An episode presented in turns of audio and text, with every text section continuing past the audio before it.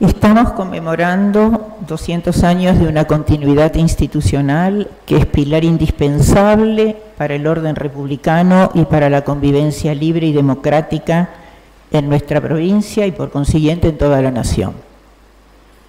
Nos toca a nosotros como generación darle traducción institucional y jurídica a las demandas por un servicio más igualitario, más accesible y atentos a la diversidad en la persona de las magistradas y magistrados y en las de quienes acuden en busca de respuestas justas y humanas. Cuando la historia nos juzgue dentro de 200 años, a quienes formamos parte de este poder, ¿qué me gustaría que diga?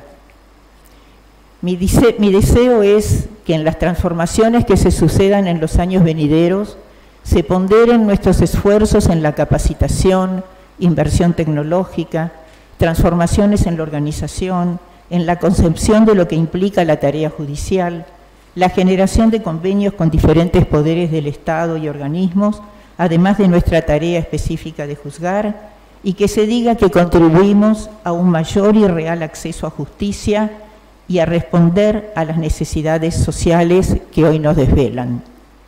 Y por supuesto, espero que en los próximos 200 años hayan pasado mucho más mujeres por esta Corte y por todas las instancias del Poder Judicial. Agradecemos al doctor Alac por su presencia y por habernos acompañado. Agradecemos y valoramos muy especialmente el acompañamiento del doctor Rosati, como así también de la doctora Corva, y a los demás presentes todos pertenecemos a esta casa de justicia, así que, que estamos todos en lo mismo. Muchísimas gracias y felicidades.